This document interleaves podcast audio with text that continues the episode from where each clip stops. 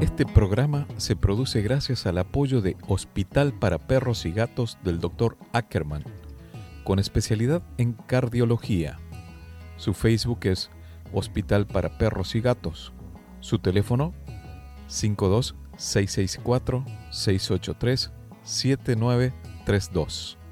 Taquería y restaurante Hipódromo. Con más de 50 años sirviendo los mejores tacos y platillos en la zona de Tijuana, San Diego. Están en Avenida Hipódromo 14. Su Facebook es Taquería Hipódromo y su teléfono 52 664 686 5275. Agradecemos el apoyo de Do It Business Center, con soluciones a la medida para hacer crecer tu negocio en el corazón de Zona Río Tijuana. Renta tu espacio para oficina o empresa en Do It Business Center. Agenda una cita en Do It PC. Quisiera ser más bueno, pero a veces no me escucho tener lo que merezco. Ni poco ni mucho. Quisiera regalarte la sonrisa que me falta, aunque hable tanto. Y tenga poca palabra. Me dijes aplicado y me aprendí toda la teoría. Hoy nos convoca el tema vidas pasadas. ¿Existen o no existen vidas pasadas? ¿Forma parte de nuestra creencia limitante decir que no? Aunque a veces el mundo espiritual nos da señales de que algo hay. Siempre digo, no hay alguien que haya ido y haya vuelto con una selfie o alguna prueba empírica directa y que no lo tomemos como loco, pero algo hay. En lo personal, uno de mis referentes es el Dr. Brian Weiss, autor de muchos libros, entre ellos Muchas vidas, muchos maestros. Él, como psicoterapeuta tradicional, se mostró escéptico cuando una de sus pacientes empezó a recordar situaciones traumáticas de sus vidas anteriores. No le creía. Sin embargo, dichos recuerdos le permitieron recuperarse de sus pesadillas recurrentes y de los ataques de angustia de un modo no experimentado con anterioridad. En la actualidad, el Dr. Weiss es un líder en el campo de la terapia relacionada con vidas anteriores y ha ayudado a miles de personas a conectarse con estas y a experimentar una curación definitiva. Buenas tardes, ¿cómo estás? Te doy la bienvenida a otro programa más de El Puente, charlas que trascienden. Soy Gustavo Torres, desde los estudios de RCN 1470 AM para el sur de California, en Estados Unidos, lo que es el condado de San Diego, en México, las ciudades de Tijuana, Rosarito y Tecate. Además, aprovecho para enviar un saludo a mis amigos de Buenos Aires, Argentina, en FM Signos 92.5, en la zona norte metropolitana, y además en La Pampa del mismo país, en FM La Voz 96.5. En mis redes sociales, ya sea Instagram o las redes de podcast como Spotify, me podés encontrar como Gustavo Torres Podcast, en donde te invito a que me sigas y que te suscribas al canal de Spotify. Hoy vamos a hablar de vidas pasadas, como te decía al principio, y está conmigo Javier Montiel. Javier Montiel está en Ciudad de México y es un especialista referente en el tema de vidas pasadas, registros akáshicos y terapias alternativas. Además es conferencista y está próximo a lanzar su libro. Quédate con nosotros. Pensé mucho en qué historia contar en este inicio del programa. E incluso te cuento, en mi Spotify, Gustavo Torres Podcast, ahí va a quedar la editorial que iba a ir con este programa que se llama El Salón Blanco, que es la historia y el encuentro de dos almas en una historia de un aborto en realidad, que está un poquito fuerte. Sin embargo, me quise concentrar en lo que hablaba al principio, en la experiencia de este referente que es el Dr. Brian Weiss. Hay una parte en el libro Muchas vidas, muchos maestros, en la página 52 del que yo tengo, dependiendo de la versión que tengan, en donde él habla de que cuando hace las regresiones en su paciente, su primer paciente, él era un escéptico, no creía en vidas pasadas. Sin embargo, empezó a percibir que en el estado de hipnosis, la, la paciente cuando salía de uno a otro, Muchas veces se comunicaba un maestro, un alma maestra, un guía espiritual y daba algunos mensajes.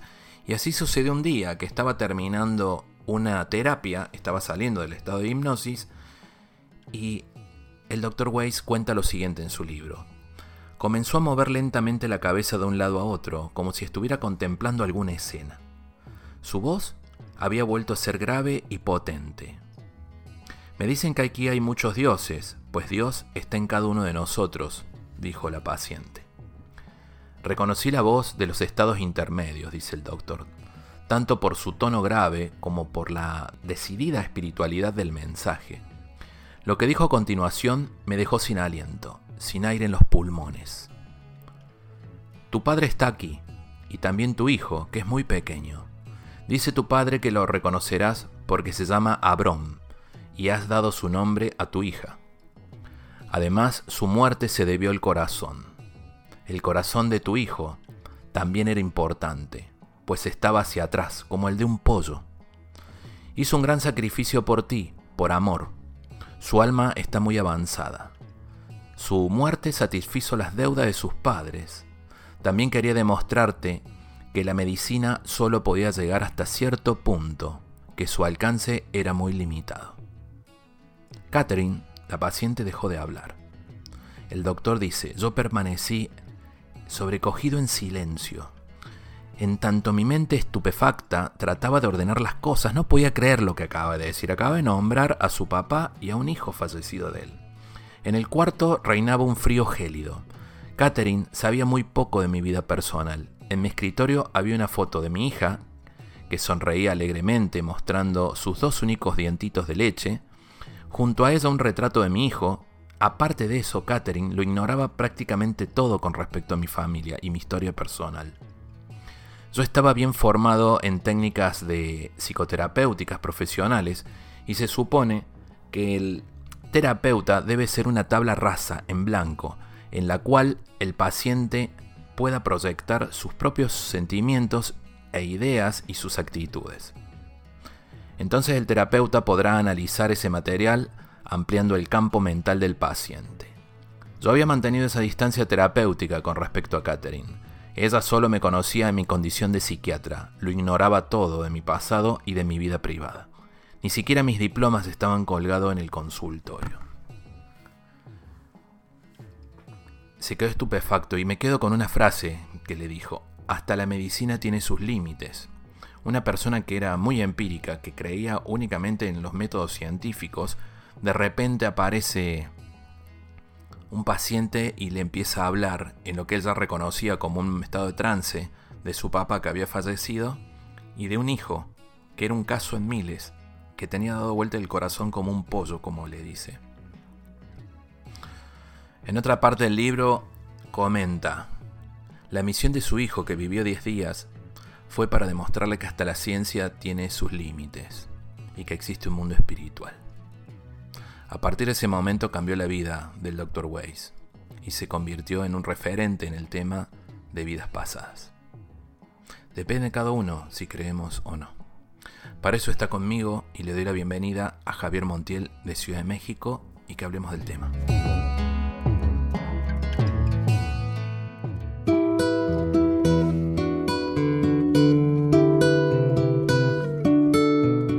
Encantado de estar aquí contigo y sí tienes razón, parece ser que este, aunque pase el tiempo, el tiempo no pasa en el reconocimiento de las almas y eso es lo más importante y sobre todo pues hay que aprovechar cuando te encuentras con un alma así, pues las pláticas se ponen bien bonitas. sí, doy, doy fe de eso. Como decía en introducción, a ver, vos sos, si vos te tenés que identificar. Viste que hay gente que dice, bueno, yo soy experto en emociones, arquitecto, en diseño, en lo que sea. Yo, te, yo al Javi que conozco, te identifico con charlas profundas puntualmente. El tema del alma, los ángeles, de, ese, de, esa, de eso sobrenatural bonito que nos rodea a los seres humanos en un mundo paralelo. Hace días hablaba con una persona y me dice, el 1% de la realidad es lo que, lo que tenemos, lo que vemos. Y hay un 99% restante en el universo que no vemos y que influye en este 1% de nuestra realidad. Contame un poquito vos. Es que fíjate que este, ese ha sido un tema porque eh, cuando yo le platico, como en este caso, a todos los que eh, se están uniendo y en esta charla, siempre les digo, ¿qué quieres que te diga? Porque cuando me preguntan a qué te dedicas, le digo, alguna ocasión le dije, si te digo que soy brujo, vas a salir corriendo. Si te digo que este, estudio, eh, no sé, como las terapias alternativas, me vas a voltear a ver así como con cara de, ¿qué es eso, no? Entonces, lo que yo puedo definir es, me dedico a estudiar la filosofía a través de la cosmovisión judaica y también estudio el alma. ¿Sí? Entonces me dicen, oye, qué interesante, pero lo que acabas de decir del 1% y el 99% nos los enseña también la cábala. Por lo tanto, puedo decir, soy cabalista porque sigo estudiando, soy tarotista porque sigo haciéndolo y soy eh, facilitador de registros akáshicos, aparte de otras cosas y herramientas que puedo desarrollar, pero solamente sé que soy un ser que se dedica a trabajar para el bien de la humanidad. Se percibe esa buena intención siempre tuya disponible para hablar de estas cosas. Y les cuento hablando con Javi fuera del aire, al momento de coordinar esta entrevista, lo primero que dijo, siempre y cuando sea para ayudar, ahí estoy, Gustavo, excelente. Y eso creo que te define como persona. Recién comentaste el tema de la cábala. Tuve un amigo que se nos adelantó en el camino. Igual que es el caso este, en una persona que debo haber hablado cuatro o cinco veces, pero fue una conexión muy fuerte. Se llama Jorge Lempert, el señor. Y él era cabalista, muy humilde. Y dentro de su humildad decía, es que no te alcanza una vida para aprender de la cábala. No. No, porque es que vas profundizando en, el misticismo de toda la creación y tú eres la creación. Entonces, cada vez que te enteras de algo, me profundizas y te enteras de que es una herramienta de vida, por ejemplo, una palabra que significa verdad, emet. Entonces, cuando la aplicas a tu vida, la verdad va saliendo en todos los sentidos de tu existencia y te puedes asombrar y entonces te vas adentrando, adentrando, adentrando y te vas descubriendo y vas teniendo en cuenta que este ropaje algún día lo vas a dejar, pero lo que te llevas en tu alma como experiencia de vida, como aprendizaje, como conciencia, decisiones y sobre todo para poder manifestar lo que traes adentro es lo que queda en esta realidad. Recién mencionaste el tema de registros akáshicos. Contanos qué son los registros akáshicos. El registro akáshico es el registro del alma. El registro que ya sabemos que el alma es atemporal, sin embargo, en este aprendizaje eh, tenemos que seguir aprendiendo. Ya lo decían diferentes maestros eh, que teníamos que reencarnar. ¿Para qué? Para podernos ir perfeccionando. ¿Y por qué tenemos que hacer esto? Porque el registro akáshico nos ayuda a entender cuáles han sido los procesos en los cuales se nos ha permitido estar en esta dimensión, en esta realidad que tenemos hoy una comprensión o tratamos de comprenderlo, pero nuestra alma ya tiene esta información de las anteriores vidas. Entonces, el registro akáshico es abrir el libro, de tu propia alma para poder ver la información que traes y sobre todo esto te va a ayudar a determinar por qué has pasado los ciclos que a lo mejor no quisiste haber pasado, pero ya lo estás haciendo y el por qué y cómo puedes aprender para poder ser mejor persona, mejor ser humano, mejor padre, mejor hermano, mejor tío, todos los roles, pero sobre todo el alma con cada experiencia de vida se va revistiendo de luz y va a llegar un momento en el cual todos los aprendizajes te llenen de luz el alma completamente y ya no tengas que estar eh, repitiendo ciclos, ya no tengas que venir acá. ¿Es posible esto? Sí, en alguna ocasión me lo estaban este, preguntando y me decían, Javier, pero, eh, ok, este ciclo de, de venir y de experimentar, ¿hasta cuándo va a acabar?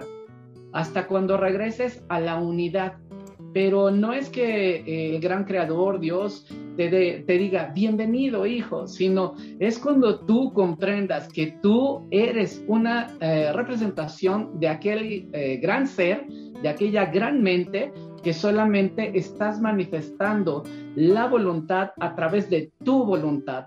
Cuando llegues a la unidad entonces de tu propio ser, cuando dejes de pelearte con que hoy estoy de buenas, mañana no, hoy estoy triste y mañana quién sabe, cuando comprendas que tienes todo el poder del universo en ti, Cuando hagas, como lo diría el Maestro Jesús, cuando hagas que lo de arriba sea como lo de abajo, lo de adentro como lo de afuera, lo masculino como lo femenino, entonces será la reconciliación de los opuestos en ti. Y entonces podrás comprender la unidad y entrarás en el reino del cielo. ¿Pero qué es el cielo? La unidad.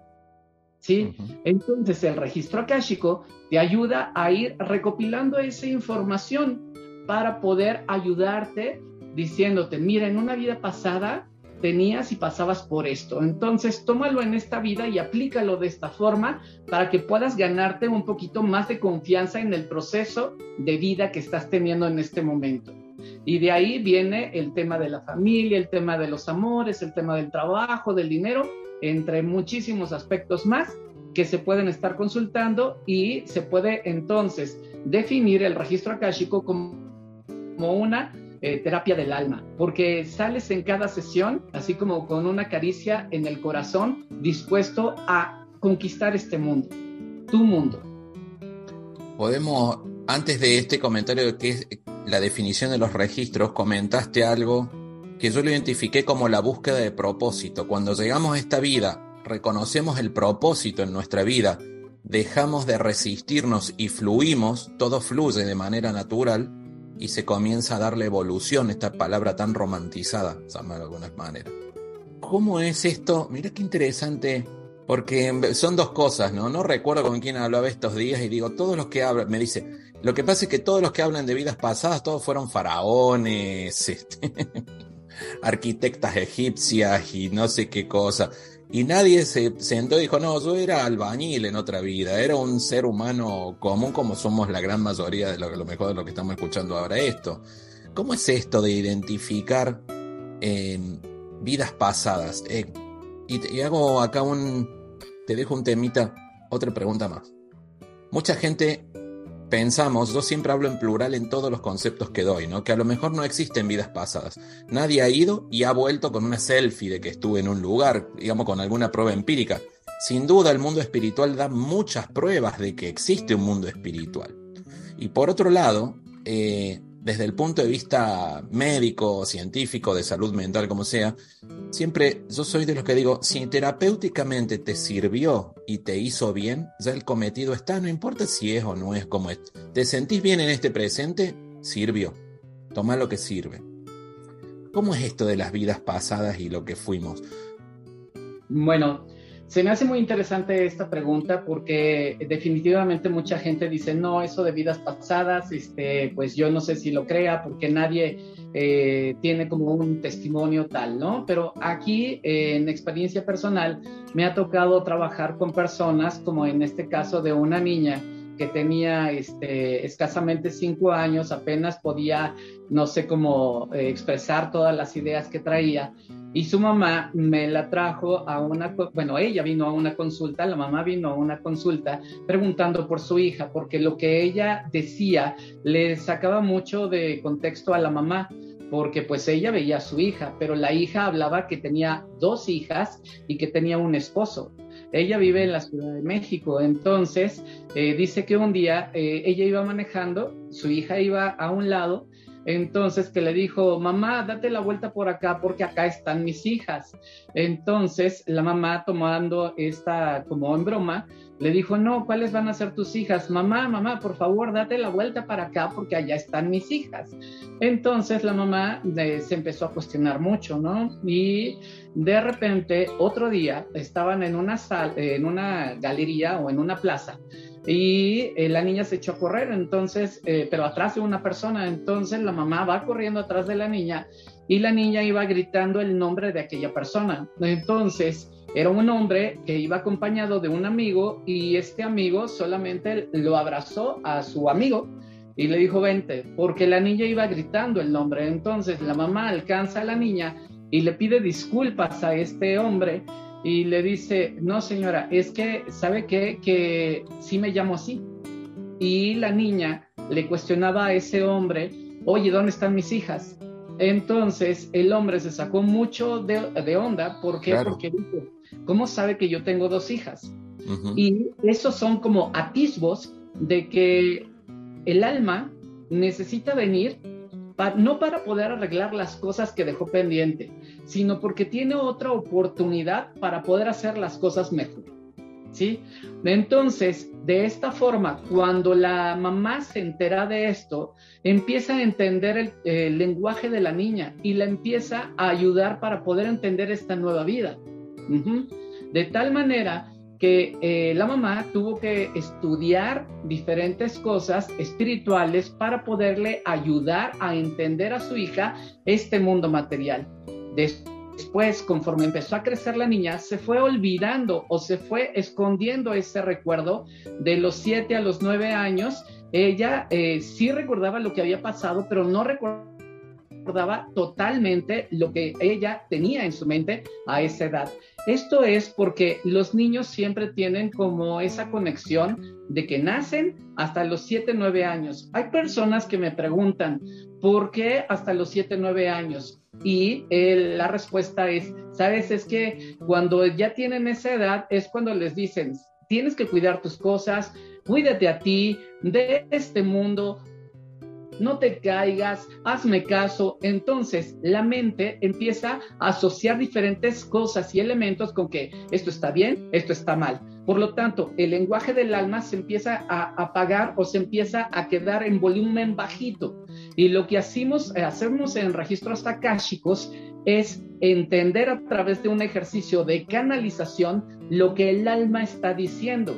Pero ¿quién es el que dice? Es el alma, o sea, porque después de tres oraciones que nosotros realizamos con la persona que apertura su registro akáshico, se va eh, percibiendo en su campo áurico. Nuestra energía que sale de nosotros a través de este ejercicio de registros akáshicos, podemos percibir ese lenguaje que tiene la persona a través de lo que está emanando. Se puede percibir a través de sensaciones, pensamientos, o podemos entender como si estuvieran hablando los ángeles, sus guías espirituales, y no todos vivieron en Egipto, no todos fueron reyes, no todos tuvieron así una gran vida. Entonces, bueno, sí es una gran vida porque cada experiencia es una gran oportunidad. Se dice entonces que por cada alma que viene, dos se quedan esperando allá arriba una oportunidad. Por eso es una gran vida pero el desarrollo de cada uno de nosotros puede ser de una manera muy normal, como eh, nosotros lo estamos viviendo, o bien pudieron haber sido reyes, pero ¿de qué eh, serviría saber que fuiste un rey en una vida pasada si en esta, eh, bueno, pues tienes una casa modesta? Ah, pero aquel rey tenía unas cualidades en el alma y se comportaba de esa manera y entendió de tal forma que si era un rey tenía que servir, vamos a decirlo. Entonces, ahora la persona que puede estar escuchando su registro akáshico necesita oh, eh, entender y comprender y ayudarse del servicio para seguir evolucionando. Cuando una mente entonces entiende que esa es la palabra clave para su sanación interna, cambia su vida rapidísimo, porque el alma solamente está esperando un detonante para poder cambiar las cosas, las situaciones. Es importante decir esto porque entonces sería bueno decir, nuestro destino no está marcado completamente, nuestra voluntad va forjando nuestro futuro de acuerdo a las elecciones. Es por tal motivo excelente abrir tus registros akáshicos para que puedas entender si fuiste un obrero, si fuiste un minero, si fuiste un faraón, si fuiste un emperador, pero eso no importa tanto como esta vida, porque esta vida es el presente. Lo que quiero decir con esto es que cuando nuestras vidas se van presentando, nuestra alma se va fragmentando.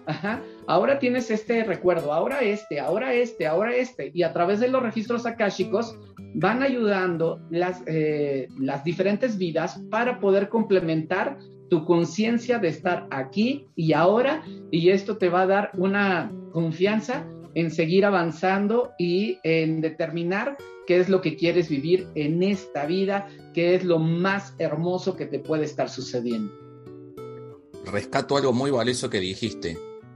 Los que estamos acá por más más dura que parezca, en realidad la vida todos crecemos de situaciones difíciles.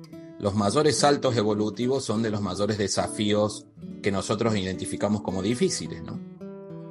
Y dijiste algo, hay dos almas que se quedaron esperando esta oportunidad. Es como la oportunidad que tenemos en este momento de vivir este minuto, de respirar este momento, de este momento único e irrepetible que nos está escuchando ahora, al igual que cada, cada vivencia individual que tiene, siempre pensar como oportunidad. ¿no? Hago un paréntesis en esto.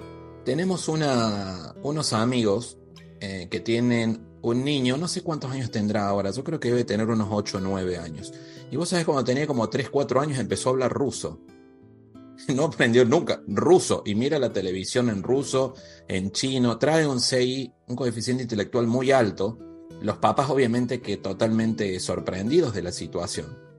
¿Cómo es esto que llega un niño y de repente te empieza a hablar en otro idioma? Y él no se acuerda de dónde. Y por ahí creo que, según creo, me dijo su papá en algún momento, como que contó alguna historia, que como se cuenta que contó una historia en las montañas o algo por el estilo. Pero lo más llamativo es un niño que llega como con dos idiomas nativos que nada que ver ni siquiera en cuestión geográfica ni antecedente del árbol genealógico hay. ¿Esto cómo lo podemos describir? Es la conciencia del alma, precisamente esa es la información que trae el alma y ahora este, los niños que nosotros vemos como bebés, pues acuérdate de esto de que bebés vemos, almas no sabemos. Entonces, de esta forma, en este caso que comentas, es el alma expresándose. Pero precisamente era lo que estaba compartiendo. Hasta los siete años es cuando se desconectan de ese mundo y pueden entender la nueva realidad que tienen. Y eh, el alma entonces ahí se estaba expresando como en una vida pasada y esa es la información que tiene. Y también se pueden ver algunos rasgos a través del, eh, pues, del cuerpo físico porque me voy a poner como ejemplo, eh, yo tengo mis ojos un poquito rasgados, pero, ajá, y esto es de una vida pasada. Resulta que un día eh, abrí mis propios registros akáshicos y me vi como una persona oriental, un hombre, bueno, yo siempre digo así, un chinito recolector de arroz, ¿no? Y era sonriente, sonriente. Y de esa forma pude entender por qué mi materia en esta vida tiene los ojos rasgados, porque lo único que no cambia es la mirada. De acuerdo a donde nazcas, pues obviamente vas a tener diferentes este, rasgos del el lugar donde naciste, ¿no? Pero la mirada es la que no cambia, porque por eso se dice que la mirada son, o los ojos, son el espejo del alma. Sos el primero que conozco que en otra vida pasada era recolector de arroz y no me dijiste era el emperador de China. No. y yo me divertía mucho, yo me veía así como eh, cuando estaba recolectando el arroz y me reía, yo era muy feliz en aquella vida. Y ahora, eh, bueno, pues, se me quedaron los ojillos y este, que siempre me la ando eh, pasando riendo por todos lados, ¿no? Entonces, este, pues eso me gusta. Y cada uno de nosotros tenemos diferentes características que se representan en tu materia y refleja una vida pasada. Javi, ¿tenemos un acuerdo de almas? O sea, ¿somos grupos de tribus, como dice Brian Way? ¿Somos una tribu que nos vamos moviendo de un lado al otro en diferentes vidas con un propósito en común? Sí, totalmente. Vas eh, bajando todo el equipo. Yo le denomino como tu equipo de trabajo.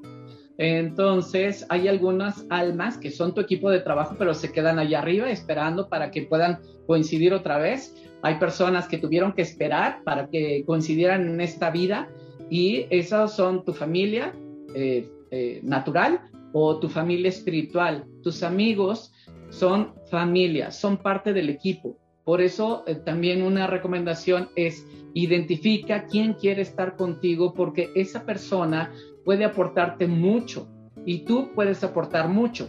Pero mm, también aquellas personas que nos hacen enojar o que nos hacen sufrir, también son parte del equipo. Porque si tú no tuvieras como esa persona que estuviera así como criticándote, haciéndote la vida casi casi imposible, tú no tendrías este objetivo por querer mejorar, por querer salir, por querer perdonar, por querer, eh, no sé, eh, vivir una vida mejor. Entonces, todas las personas, todas las almas que nos topamos en la vida, tienen un propósito para nosotros. Por eso estamos rodeados de maestros y eh, definitivamente necesitaríamos estar identificando al equipo con el cual estamos eh, ocupando para poder evolucionar.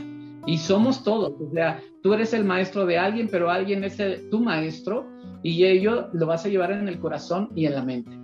Hay personas que estamos en una época en donde hay mucha depresión dando vuelta, mucho, y me animo a decir es que me trae impacto algunas situaciones estadísticas, ¿no? Mucho suicidio, por ahí hay gente que, que está pasando alguna situación difícil. Y en algunos casos hay un porcentaje que esa depresión llega por algún desamor. ¿Explico? Porque se sienten solos, pero solas, porque quieren estar y bueno, terminan en un, pozo sin salida muchas veces. El otro día hablaba con una persona y le contaba una historia de, un, matrimonio actual, pero antes que sean matrimonio habían sido vecinos toda la vida del mismo fraccionamiento, del mismo barrio, no se conocían, tuvieron cada uno por su lado un... se separaron de la novia y del novio y sin conocerse hicieron viajar a Francia. Eh, no sé si te la conté la otra vez esta historia. Cuando llegan a París, él al no conocer a nadie vio una muchacha que le vio rasgos latinos y le pidió, como no hablaba a él muy bien inglés, le pidió si le sacaba una foto. Ella le saca la foto, ella le pide que le saque a él y cuando se ponen a conversar se dan cuenta que vivían en el mismo barrio, que vivían a una cuadra de distancia, que tenían amigos en común, que no se habían conocido nunca, que habían viajado el mismo día a Francia, que se quedaban en la misma cuadra en París, pero en diferentes hoteles, y que volvían el mismo día a México, pero en diferentes vuelos. Hoy tienen tres hijos. Y yo creo que hay un acuerdo de almas que viene de antes, que todo llega en el momento indicado y justo, que hay un camino de evolución. ¿Tenés alguna historia como esta? ¿Y qué nos podés contar con esto de, llamémoslo, del amor de cierta parte de la vida? ¿O existe el amor de toda la vida? Bueno, mira, este, te puedo eh, dar eh, este, tres cosas. Primero dijiste que hay un montón de personas que ahorita no encuentran sentido a su vida, ajá, porque tienen una desilusión amorosa. Así Eso que dijiste, eh, que el alma no necesita a otra persona como para poder darle una existencia a su vida. Digo, una razón a su existencia o una razón a su vida. ¿Por qué? Porque el amor es eh, en todos lados, pero el amor si no lo generas, si estás dependiendo de alguien, entonces le estás dando la autoridad y permiso a alguien de que cuando se vaya te sientas fatal. Y químicamente tu cerebro segrega sustancias en asociación con esa persona y cuando y te hace dependiente y nuestra libertad se ve coartada por una persona aunque digamos amarla. Para nosotros es bien importante entender la individualidad y entregarnos a una persona en amor dentro de la individualidad para poder formar un camino juntos, pero siempre recordando la individualidad. Es así de, yo reconozco que soy amor y tengo ganas de amarte. Tengo ganas de estar contigo para compartir todo lo que me he dado la oportunidad de entender, de entenderme de este mundo, de esta oportunidad. Así me quiero brindar a ti. ¿Sí? Y de esta forma podría sanarse esa depresión o esa dependencia de las situaciones, personas. Pero ¿sabes qué te lleva a eso? Eh, fíjate que eh, muchas personas saben que existen, pero no saben qué son. Y oh, lo que está pasando en este momento y en esta despertar de conciencia es el ser. ¿Qué eres? Tú dices ser un ser humano, pero ¿realmente lo eres? ¿Qué implica ser un ser humano? Tener entonces las virtudes de los reinos mineral, vegetal, animal para llegar al humano del mineral estar unificado en ti, del eh, vegetal dar las cosas hacia los demás porque ya estás unificado en ti, del, ah, del reino animal estar en una conciencia de que cada cosa que estás haciendo es un servicio a la humanidad, porque cuando tú conscientes o conscientemente decides caminar en la luz, ayudas a toda la humanidad. Recordemos que todos estamos unidos. Entonces, la palabra ser humano lleva ahí el ser, ser humano. ¿Qué eres? ¿Qué dices ser? Porque si tú dices ser un ser espiritual, ¿por qué te angustias? Y yo te puedo decir, porque es parte de tu dualidad, pero tu tarea primera es saber vivir. Ya cuando tienes esta experiencia grandiosa de saber que existes, pero aún más de saber que eres, entonces vas a empezar a amar a todo, a todo lo que te está rodeando, porque ya no va a haber resistencias, ya no va a haber este, duelos de tal manera que te dure toda la vida. Va a haber eh, diferentes etapas en las que te puede eh, venir el dolor a tu corazón, pero eso también va a ser una herramienta y una enseñanza para la evolución. ¿sí? pero eh, te interrumpo, me imagino que debe llegar mucha gente, porque yo lo escucho y lo veo, mucha gente que no sabe qué es. ¿Qué soy? Justamente la semana pasada hablaba con una persona, ya retomo el tema tuyo, ¿no? Y es breve esto. Y hay una, un documental en Netflix que se llama Stutz, creo, si no me equivoco, que es de, de, de, las terapias con el psicólogo o psiquiatra de un actor famoso que bajó mucho de peso y bueno. Y, y le da tareas, que es lo que se hace en terapia muchas, pero arma como tarjetas, que yo lo relacioné cuando lo vi con la psicomagia con el hecho de ver, de escribir, de palpar, de concretar. ¿Me explico? La tarea que va a hacer. De tu punto de vista, con tu, preparación, ¿qué le dirías a una persona que no sabe qué es? Y por eso eh, le damos pauta o permiso a personas, situaciones, trabajos, estilos de vida, de tratarnos de decir, yo tengo esto, entonces soy así, pero realmente qué eres si se te va lo que dices que, está. O sea, si tienes a una persona que amas con todo el corazón y has luchado y has trabajado por esa persona y de repente muere o decide dejarte, ¿qué eres? O sea, ¿en dónde está tu razón de existencia? Porque no puede ser que solamente a través de una persona, un trabajo, este, una posición social o todo lo que quieras justificar, ¿no? Eres tú una experiencia de luz en esta tierra por eso es tan importante encontrar el ser. Y de esa forma te vas a comunicar con los ángeles, con tus maestros guías, con todo lo que tú creas. Y lo más maravilloso de los registros akáshicos, en mi caso, eh, que yo le agradezco al universo, es que yo nada más necesito el nombre de la persona, su fecha de nacimiento y después de las tres oraciones empiezo a decir, mira, los maestros del registro akáshico te dicen que eres esto. Y en la mente de la persona está asociar si lo soy o lo pongo en duda. Y siempre les digo, eh, si algo no te checa, no trates de acomodarlo, solamente no te checa. A lo mejor no es el momento, pero escucha lo que va de acuerdo contigo en este momento. Y vieras qué bonitas cosas he vivido y he presenciado es como fascinante el poder eh, entender el mundo espiritual, ser un canalizador y ver la sonrisa en los ojos, en la mirada, no tanto acá, sino sí, sí, sí, en la paz que le da el mensaje a través del registro akáshico. Me preguntabas hace rato de que si he tenido algún tipo de experiencia de una coincidencia de esta forma y de los acuerdos que se dan entre las almas. Sí, eh, tengo uno que es muy interesante, que eh, identifiqué a un amor de una vida pasada y este, en lo personal y también uno muy sencillito que este, cuando empezó la pandemia, eh, ya sabes que todo el mundo empezaba a buscar como terapias alternativas y demás, o sea, como preguntar qué es, qué es lo que está pasando y de repente llegó a, cuando empezó esa situación, este, llegó un, chavo, un amigo, ahora es un amigo, y me empezó a preguntar, oye, es que fíjate que yo tengo ganas de, de, saber más de mí, etcétera, etcétera, etcétera. Y ya, y se fue.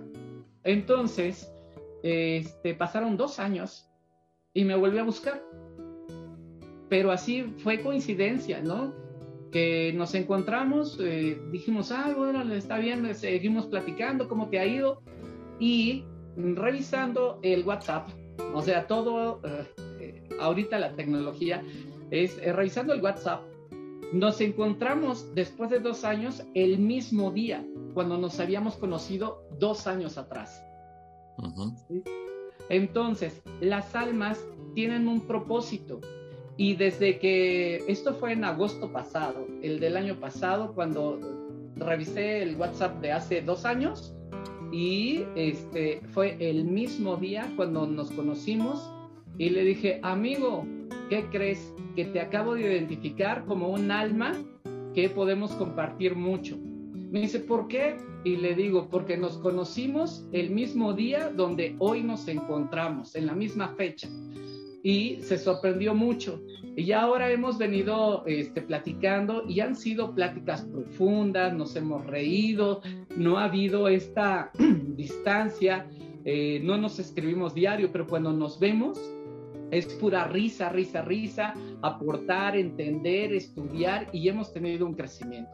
No solamente en un amor te puedes encontrar, no solamente en tu familia puedes encontrar un acuerdo, sino que realmente puedes andar caminando en la calle y de pronto te encuentras con una sonrisa, una ayuda y resulta que esa alma estuvo contigo en una vida pasada y se pusieron de acuerdo en encontrarse en esta vida y cuando lo descubres es maravilloso. Y a veces también hay que aceptar que cuando te encontrás es por un tiempo nomás, ¿verdad? Como para cumplir una misión, un aprendizaje y después seguir para su lado. Totalmente, porque es que esa alma vino para poderte recordar que sabes perdonar o que te vino a dar un mensaje donde no te vayas a equivocar y se tenía que ir. Por eso es tan importante identificar el ser porque si no aprovechas este tiempo presente y te lo gastas como si tuvieras todo el dinero en efectivo, entonces tu vida no va a tener un significado de tal magnitud que cada persona, bueno, pues no estaría siendo tan importante. ¿Por qué? Porque si se tiene que ir esa persona, es porque ya te dejó esa eh, enseñanza, y hoy tienes como más dinero en efectivo con esa enseñanza, con este presente, para poderle ayudar a otras personas que a lo mejor no entienden lo que tú ya entiendes y te vuelves un maestro. Avi, hay un tema delicado en el presente para mucha gente que es el tema de él vivir un duelo, la pérdida física de alguien, ¿no? Muchas veces decimos, como te comentaba hace un tiempo, se usa la palabra trascender, que hay algo más allá sobre la palabra murió o falleció tal persona. Y como decimos por ahí, muchas veces no hay una prueba empírica de esto. Y, me voy a poner de ejemplo con alguna situación. Tengo la oportunidad de pertenecer a un grupo de apoyo al duelo en, aquí en Tijuana. Y de tanto trabajar con gente, a tratar de apoyarlos, hacer un aporte, un día voy con la, la, psicóloga encargada del grupo por otro tema diferente y de bien que estábamos ahí en un patio le digo, ¿sabe qué me acabo de dar cuenta? Yo nunca trabajé el duelo de mi papá. Se me pasó de largo. Fue como muy rápido, no sé, pero nunca lo viví. Y empezamos a conversar. Se transformó como un abordaje psicológico, ¿no? Terapéutico, porque no era el fin, pero se comenzó a, transformar en eso. Y de repente yo me hacía el que no quería aceptarlo. Apareció un colibrí atrás se puso a volar encima de ella, que ella no lo veía que estaba atrás dando vueltas hasta que dio vuelta y se quedó en medio de nosotros y para... O sea, que un colibrí vuele un minuto alrededor tuyo no es normal. Entonces me dice, bueno, ahí lo tenés a tu papá. Eso puedo contar a modo personal, pero quien está viviendo un duelo, ¿cómo vemos el tema si existe un mundo espiritual o no? Quien, quien ha trascendido su ser amado, querido en esta vida. ¿Qué le puedes decir? Bueno, mira, este, todo, eh, todo en esta vida tiene esa, esa palabra, muerte. Pero después de esa muerte eh, viene ese duelo, ¿ok? Cuando nosotros nos enfrentamos a una muerte que no es la de nosotros, estamos muriendo místicamente. Porque puedo decirte que ese ángel, o sea, es un arcángel, el arcángel Azrael. Aquí lo voy a definir en dos partes. El arcángel Azrael es el que ayuda al proceso del duelo con las personas que pierden a un familiar o cuando se enfrentan a la trascendencia de una persona que aman. ¿Sí? Entonces el arcángel Israel se queda consolando, pero normalmente eh, nosotros nos imaginamos así de que este, eh, una persona llore y llore y llore y llore, pero ese es el desahogo del duelo, es el desahogo del dolor. El arcángel Israel te acompaña en eso, pero para que te des cuenta de que tú tienes todavía muchas cosas que aprender. Y la segunda parte que va junto es que tú también has muerto místicamente, donde tu vida cambió. Y mucha gente se queda ahí en el dolor. Es que cuando murió mi abuela hace 17 años, es que yo ya no he podido. Pero ¿por qué no has podido si tu abuela ya lo hizo? O sea, ella llegó su momento en el cual tenía que trascender o tenía que morir porque su cuerpecito, su materia, ya no le daba más, pero su alma necesitaba ser libre necesitaba encontrar nuevamente la luz y sabes por qué se fue, porque te dejó a ti con la gran enseñanza de su presencia, con el amor, con la sonrisa, con sus palabras, con su presencia o ausencia también. Y es para ti una oportunidad de aprender a morir para poder ganar con toda esa enseñanza que dejó. Pero nuevamente venimos al ser. ¿Qué eres? Porque ese amor que sientes, en este caso que estoy diciendo, en este caso, este, ese amor que tenías por tu abuela, entonces, ¿qué haces? O sea, ¿se muere el amor por tu abuela hace 17 años o continúa el amor por tu abuela aunque no la veas? ¿Por qué? Porque el amor está ahí adentro. Entonces, el duelo donde no puedes salir la gente es el dolor consciente a través de la mente, donde se parte la, la energía, donde se parte la vida y ahí es en donde eh, los psicólogos o los tanatólogos pueden, o a través de los registros akáshicos, puedes dar el acompañamiento para poder ayudarle a la mente de la persona que está pasando por esto, por esta crisis, un aliento de vida. Pero es importantísimo saber cómo identificar qué es lo que te duele, el hecho de que ya no lo vas a ver, el hecho de amarlo, el hecho de que ya no vas a ver tu mundo igual o hacia dónde eh, va tu estructura de vida ahora. Si te das cuenta, entonces estamos hablando del ser. Hace ratito yo les decía, si se muere una persona, ¿qué, qué eres? O sea, te transformas, mueres a aquel ser que tú pensabas que eres para poder evolucionar. Entonces esa alma que tenía que trascender te ayuda a evolucionar con su partida.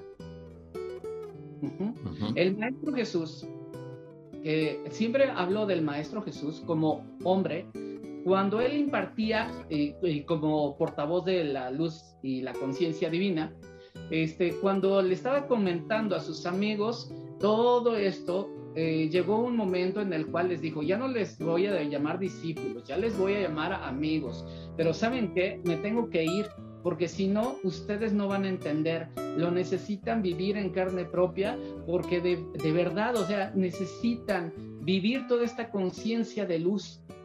Y el Maestro Jesús por eso toma esta responsabilidad de partir, de morir en la cruz, de resucitar y todo lo que nos han dicho que es. Y hasta el día de Pentecostés, aquellos seres que fueron convocados por la Madre María. La Madre María, y no estoy hablando de religión, solamente estoy hablando Sí, sí, estamos de acuerdo. Entonces, la Madre María los convoca otra vez y les dice, oigan, ustedes eh, que ya escucharon al Hijo, al Maestro, ¿por qué no están haciendo lo que el Maestro dijo? Si ya les había compartido amor, risas y todo lo demás. El hecho de que se haya ido no quiere decir que nosotros no tengamos que trabajar. Pero la Madre María entonces representa la materia, o sea, tu cuerpo físico. Y las doce facultades del alma son aquellos doce discípulos, o doce amigos. Esas doce facultades las tienes en el alma. ¿Cuáles son? ¿Eh? ¿Cuáles son las doce facultades? Ahorita te las digo, pero cuando nosotros empezamos a trabajar eh, primero con la Pedro, ¿no? Que es la piedra. ¿Cuál es este tu fundamento? Eso es una facultad del alma. O sea, ¿en qué te basas? En todas las cosas en tu vida. Y esto empieza a, decir las cosas. Fíjate, te lo voy a poner muy, muy, muy sencillito. Nosotros tenemos eh, y nacimos bajo un signo zodiacal, ¿cierto? Sí, cierto. Bueno, Eso es signo zodiacal, es precisamente una facultad con la que tú necesitas empezar a trabajar. Si eres Aries, si eres, Virgo, si eres Tauro, esa facultad para lo que te dicen, es que los Virgos son así. Ah, bueno, pero tiene facultades para poner a trabajar tu alma en esta tierra, en tu materia. Pero a lo largo del, eh, del año vamos pasando todos, aunque seas Virgo, por todos los signos. Entonces, cada signo te da diferente virtud. Esas son las 12 virtudes que nosotros podemos empezar a trabajar. Así es, cuando la materia pone a trabajar las 12 virtudes, llega el Espíritu de Dios o llega eh, la iluminación, llega la iniciación y te vuelves tan consciente que empiezas a hablar de todas las cosas a las personas. Oye, ¿sabes qué? ¿Por qué no haces esto? Oye, ¿por qué no vas para allá? Y te vuelves otra vez un maestro, porque estás lleno de la iluminación, del discernimiento, de la sabiduría.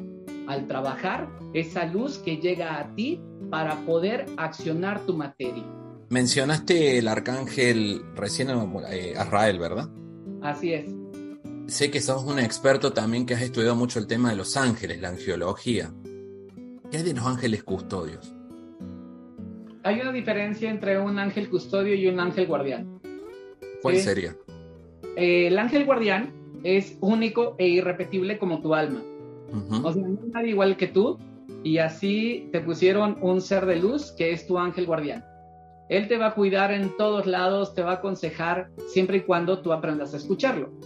Y el ángel custodio, eh, de hecho tenemos tres, tres ángeles custodios y eh, te lo voy a contar en un cuento que siempre nos han dicho, que es La Bella Durmiente. La Bella Durmiente tuvo y la cuidaron tres hadas.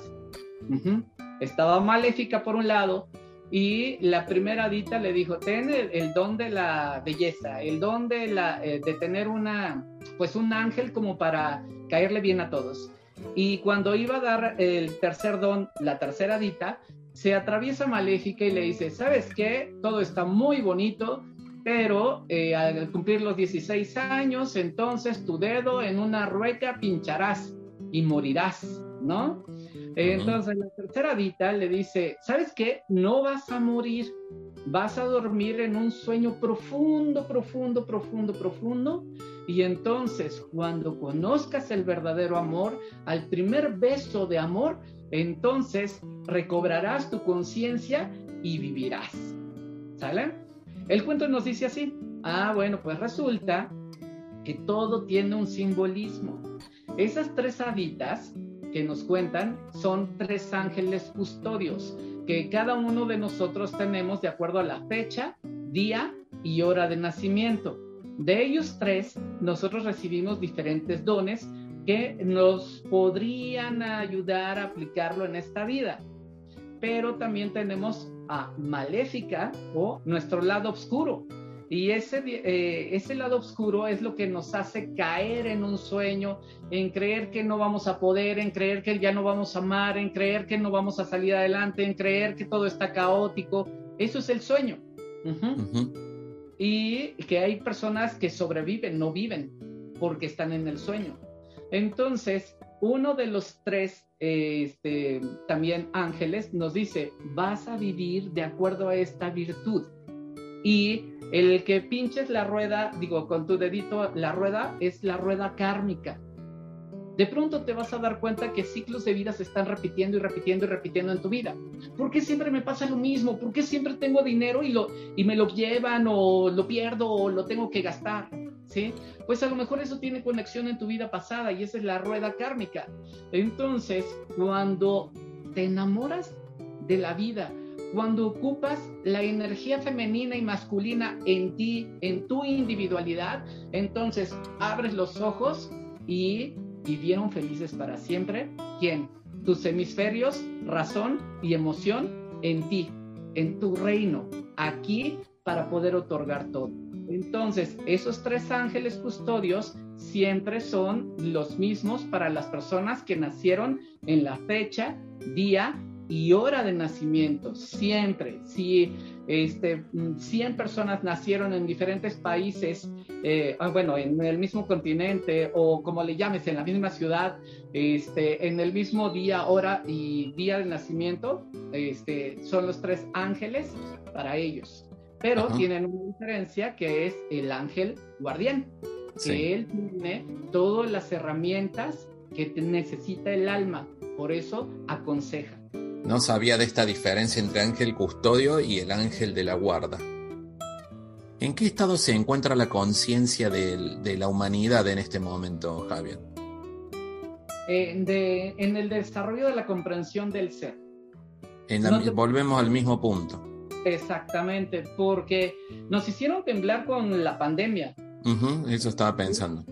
Muchas, eh, muchas almas emigraron, trascendieron, pero no es que, ay, qué terrible que se hayan muerto tantas personas. ¿Sabes qué? Desde el punto de vista espiritual, le doy gracias a esas almas que pudieron trascender para que nosotros pudiéramos tratar de abrir los ojos a esta realidad y empezar a entender que el ser es más importante que el existir. Pero si juntas tu existencia con el ser, entonces la humanidad va a cambiar. ¿Cuál es la historia que más te ha marcado referente a los registros akáshicos y esta coincidencia en esta vida? Una hermosa, hermosa que, este, que es de una pareja que no podía tener hijos y a través de los registros akáshicos se vio su, bueno, se vio un bebé porque los maestros del registro akáshico cuando están hablando está, tú percibes como canalizador estás percibiendo todas las cosas a través de tus cinco sentidos, eh, que nos dicen que tenemos cinco sentidos, pero tenemos muchos más. Entonces, cuando eh, viene esta información, yo percibo a un bebé que estaba en una nube viendo al papá y se eh, asomaba, pero le hacía así, se ponía en la esquina de la nube y se agachaba así a, a ver a su papá, ¿no? Entonces yo le describía esto y resulta que después, en su segundo hijo de este matrimonio, el niño se ponía en su cuna y se ponía así como yo lo veía. Y eso le llamó la atención a su papá y me lo comentó. Entonces me dijo, yo creo que viste a, a mi hijo en ese registro akáshico. Entonces, lo más bonito es que ese niño eh, lleva mi nombre. Oh, por agradecimiento, sí, por agradecimiento de los papás de haber pasado por eso, ¿no? Eh, de haber experimentado a través de la sesión de registros akáshicos esa hermosa noticia de que se iban a, eh, ser papás y no solamente una vez, fueron dos veces papá. Y el segundo hijo lleva mi nombre eh, eh, gracias a ese registro Kashico. De repente todo el mundo este año empezó a hablar de las constelaciones familiares con una serie que pasó en Netflix. Eso en, en un, digamos, como en un antecedente como de dos, tres generaciones para atrás. Siempre y hablamos de la importancia de aceptar a cada miembro de la familia, del linaje, porque todos hacen ser quienes somos. Con esto que acabas de comentar, cuando alguien habla seriamente del tema de una constelación familiar, hay que tener en cuenta hasta las pérdidas de embarazos perdidos o abortos, espontáneos o provocados. Si lo vemos del punto de la constelación familiar con el registro akáshico, todos traemos una misión en esta vida, hasta esas almas, ¿verdad? Totalmente. Fíjate que eh, cuando, bueno, ya sabes que aquí en México dicen, ay, es que perdí a un hijo, bueno, una mujer que dice, perdí a un hijo y se volvió un angelito para Dios. Y yo les digo, no, Diosito ya no necesita más angelitos porque ya tiene todos los angelitos que necesita. Los niños que están, que trascendieron, la causa como tenga que llamarse, este, son almas por eso te decía, bebés vemos, almas no sabemos. Entonces, esa alma tenía un propósito de enseñarle a la mamá, al papá, al contexto que está alrededor, todas las cosas, para poder aliviar a la mamá o darle una enseñanza para que su hermano también viniera con otra conciencia de la mamá. Entonces, este, es muy bonito estar estudiando esto porque cada alma tiene su historia. Entonces, cuando una mujer de esta época a lo mejor este, decide no tener eh, o interrumpir el embarazo, es tal, es libre de hacerlo, pero también esa alma tiene una enseñanza para esa mujer. Eh, y es ahí en donde cuando la mujer va teniendo un crecimiento después de ese evento, va cayéndole el 20 y va entendiendo que ese ser, si no se hubiera eh, puesto en su vida o atravesado en su camino, no hubiera entendido tal cosa. Y es cuando la tarea de esa alma que vino, aunque sea por un poquitito de tiempo, se cumple.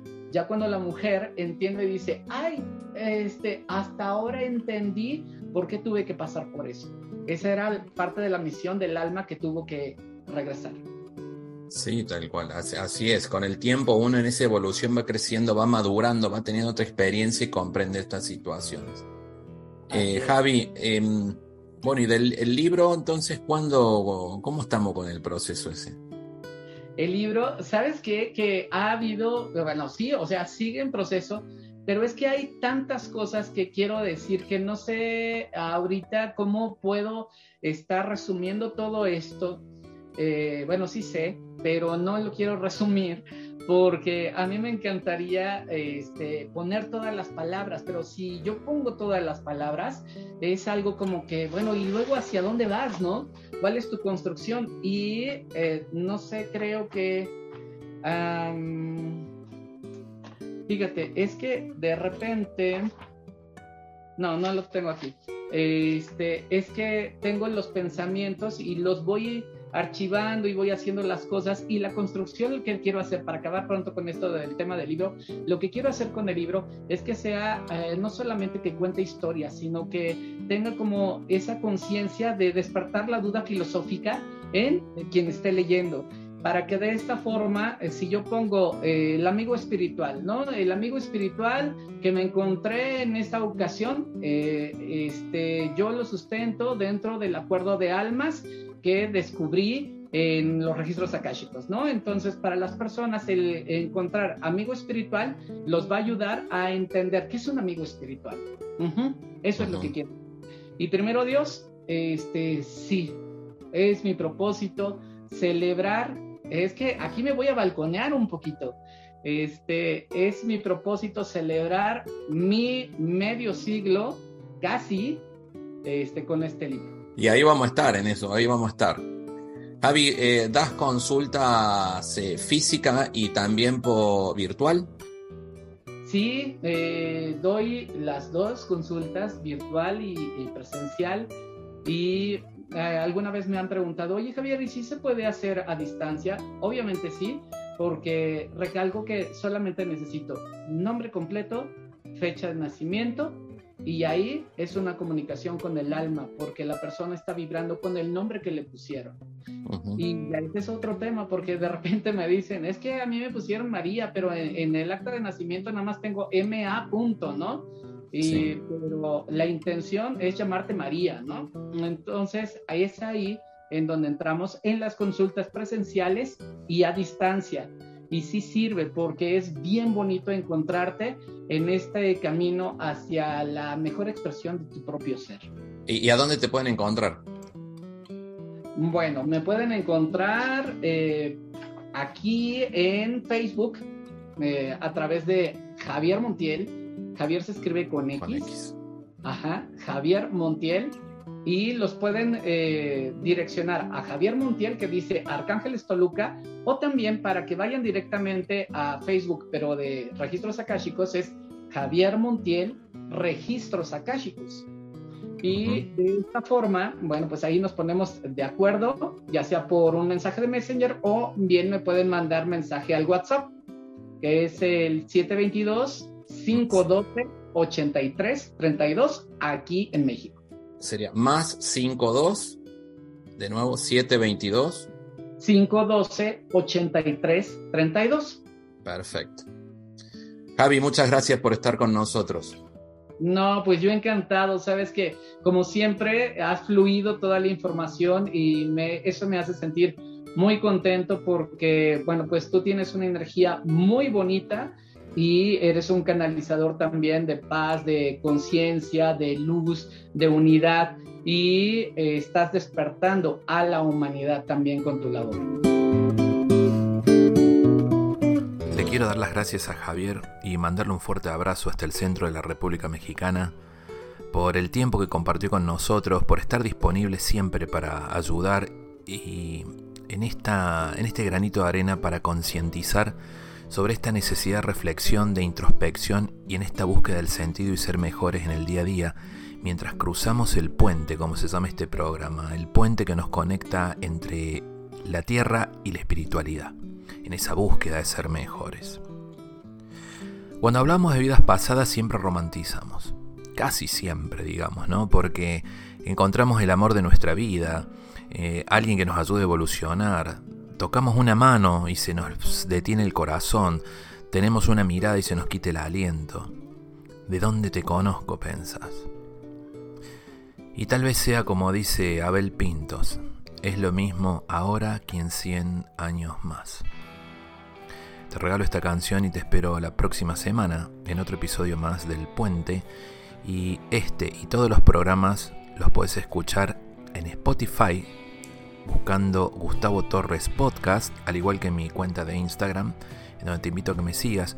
Y si consideras que a alguien le puede gustar, te pido que este programa que hacemos con tanto esfuerzo y dedicación se lo compartas. Te mando un abrazo. Chau, chau. Ahora